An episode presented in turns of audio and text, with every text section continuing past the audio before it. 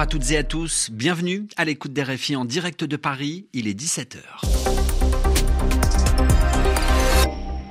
16h, temps universel, l'heure de votre journal en français facile présenté en compagnie de Vanda Marsadier. Bonjour. Bonjour Adrien, bonjour à tous. Nous sommes le mercredi 8 février. Au sommaire de cette édition. Après Londres, dans la journée, le président ukrainien Volodymyr Zelensky arrive à Paris dans la soirée. Huit morts en République démocratique du Congo, huit civils tués hier soir lors de l'attaque d'un convoi de l'ONU dans l'est de la RDC. Les opérations de secours se poursuivent en Syrie et en Turquie après les tremblements de terre d'il y a deux jours qui ont fait au moins, selon un dernier bilan, 11 700 morts. Reportage à suivre dans la ville d'Antakya. Et puis contre la réforme des retraites en France, cinquième journée de mobilisation, le jeudi 16 février, viennent d'annoncer les syndicats. Voilà pour les titres, soyez les bienvenus.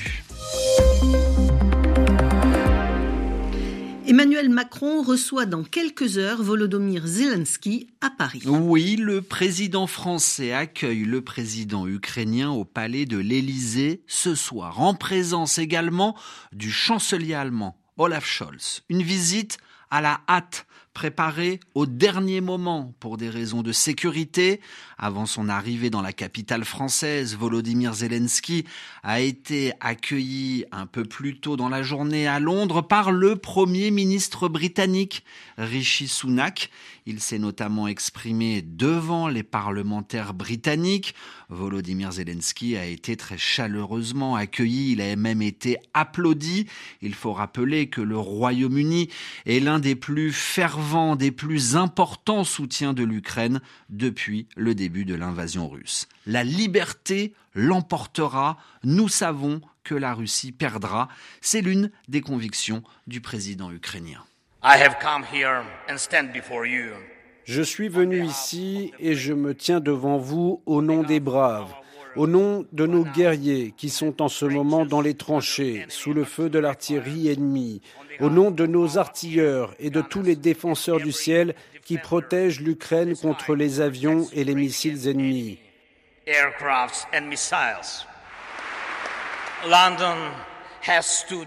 Londres est avec Kiev depuis le premier jour. Nous avons formé avec vous une véritable coalition d'amis. J'espère que ce symbole nous aidera pour notre prochaine coalition, la coalition des avions.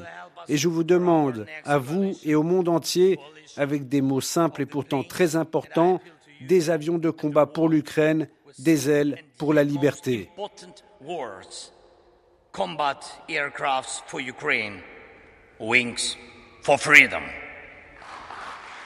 Volodymyr Zelensky cet après-midi à Londres, une mini tournée européenne pour le président ukrainien. Alors après Londres et Paris, ce soir, Volodymyr Zelensky est attendu demain jeudi à Bruxelles pour un sommet avec l'Union européenne. Venons-en à l'attaque d'un convoi de l'ONU dans l'est de la République démocratique du Congo. Sur une route près de la ville de Goma, hier soir, les véhicules des casques bleus qui roulaient en convoi, c'est-à-dire en ligne, tous ensemble, ont été bloqués par des manifestants en colère. Des véhicules ont été incendiés, des tirs d'armes à feu ont éclaté. Il y a des morts au moins huit civils tués, un bilan d'ailleurs confirmé par les autorités locales. Pauline Azidi, bonjour. Bonjour. Expliquez-nous d'abord, euh, c'est dans un, un contexte de tension qu'a eu lieu cette attaque en RDC. Depuis lundi, les mouvements citoyens de Goma ont appelé à des journées villes mortes pour protester, entre autres, contre la présence de la MONUSCO, la mission de l'ONU. Mardi, en fin de journée, un convoi onusien était de retour du territoire de Rutshuru, une zone en partie aujourd'hui contrôlée par les rebelles du M23. Ce convoi, selon une source onusienne, transportait du matériel en provenance de la base de Kiwanja, qui est en train d'être allégée elle est trop loin, trop isolée, trop compliquée à ravitailler, explique notre source onusienne qui affirme que dans ces camions, il n'y avait pas d'armement ni de munitions.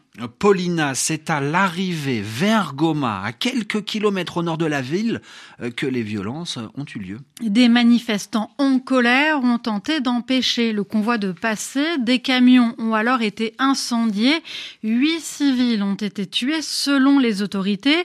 La MONUSCO annonce qu'une enquête est ouverte pour, je cite, déterminer les circonstances de ces décès regrettables. Du côté de la société civile et des autorités militaires de cette province, on attribue déjà ces morts au casque bleu. Paulina Zidi, enfin, c'est au même moment qu'une délégation de l'ONU, des diplomates onusiens, arrive aujourd'hui en République démocratique du Congo pour effectuer une visite de quatre jours afin notamment de rencontrer les autorités nationales à Kinshasa. RFI à Paris, 17h05. Sergei Lavrov est à Nouakchott. Le ministre des Affaires étrangères russe est arrivé hier soir en Mauritanie. Il doit notamment rencontrer aujourd'hui le président mauritanien Mohamed Ould Razouani. La Mauritanie est la deuxième étape de la tournée africaine de Sergei Lavrov, débuté hier au Mali, à Bamako. Le ministre des Affaires étrangères russe ira ensuite au Soudan. Autre titre de cette édition, le tremblement de terre en Syrie et en Turquie. C'est une véritable course contre la montre. Des gens meurent toutes les secondes sous les décombres, dit le porte-parole des casques blancs. Les casques blancs, ce sont euh, les secouristes des zones rebelles situées dans le nord de la Syrie. Le temps est compté. Ils espèrent encore sauver des personnes coincées sous les décombres, sous les gravats des maisons effondrées. Le nombre de morts, victimes du séisme qui a frappé il y a maintenant un peu plus de deux jours la Turquie et la Syrie, dépasse désormais les 11 700 morts. Reportage en Turquie de Manon Chaplin. Elle s'est rendue à, à Antakya, l'une des villes les plus touchées par le séisme. Nous arrivons à Antakya lorsqu'un homme au visage couvert de sang monte dans notre voiture. Il sort de l'hôpital et souhaite retourner au plus vite voir l'immeuble sous lequel il était encore enseveli il y a quelques heures. Notre appartement s'est effondré. Moi, je suis resté sous la pluie trois heures et maintenant, je ne me souviens plus de rien. Je ne sais pas où est ma famille. Dans la voiture, Abdelkader raconte l'horreur, le réveil brutal, les murs qui tremblent, la tentative de fuite et finalement la pénombre sous les décombres. Des secouristes sont venus l'en sortir quelques heures plus tard. Ils n'arrivent toujours pas à y croire. Certains appartements détruits dans ma rue avaient moins d'un an. La manière dont les promoteurs immobiliers s'y sont pris, ce n'est pas honnête. Ils ont investi dans du mauvais matériel juste pour s'enrichir. Très vite, notre voiture est bloquée dans les embouteillages. Il faut finir à pied. Sur la route, les habitants tiennent tous le même discours. Les secours manquent et les autorités les ont abandonnés. Tout le monde dit dans les journaux on aide la région d'Ataï. Mais c'est faux. Personne n'a rien fait depuis le séisme qui a eu lieu lundi à 4 heures du matin jusqu'à lundi soir. Ils disent aussi qu'ils envoient des avions. Mais où sont ces avions? Nulle part. Depuis deux jours, je n'ai pas mangé ni pu boire d'eau parce que personne ne nous aide. Après quelques minutes de marche, Abdelkader retrouve son immeuble dont il ne reste rien. Mais devant ses décombres, sa fille l'attend. Elle le voit au loin, éclate en sanglots, puis le prend dans ses bras. Toute sa famille est saine et sauve. Manon Chaplin à Antakya, RFI. Le président turc Recep Tayyip Erdogan euh, reconnaît des lacunes, des insuffisances, un manque dans la réponse apportée au séisme qui a frappé son pays et la Syrie.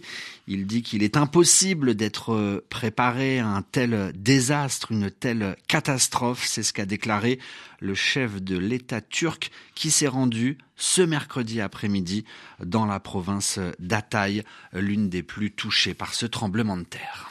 Dans l'actualité française, une nouvelle journée de mobilisation contre la réforme des retraites. Elle est prévue le jeudi 16 février. Décision de l'intersyndicale française. Les huit principaux syndicats français veulent maintenir la pression sur euh, le gouvernement avec euh, cette nouvelle journée de grève contre la réforme des retraites annoncée, vous le disiez Vanda, pour le jeudi 16 février prochain. Ainsi se referme ce journal en, français facile, où que vous soyez sur la planète. Merci tous de l'avoir écouté.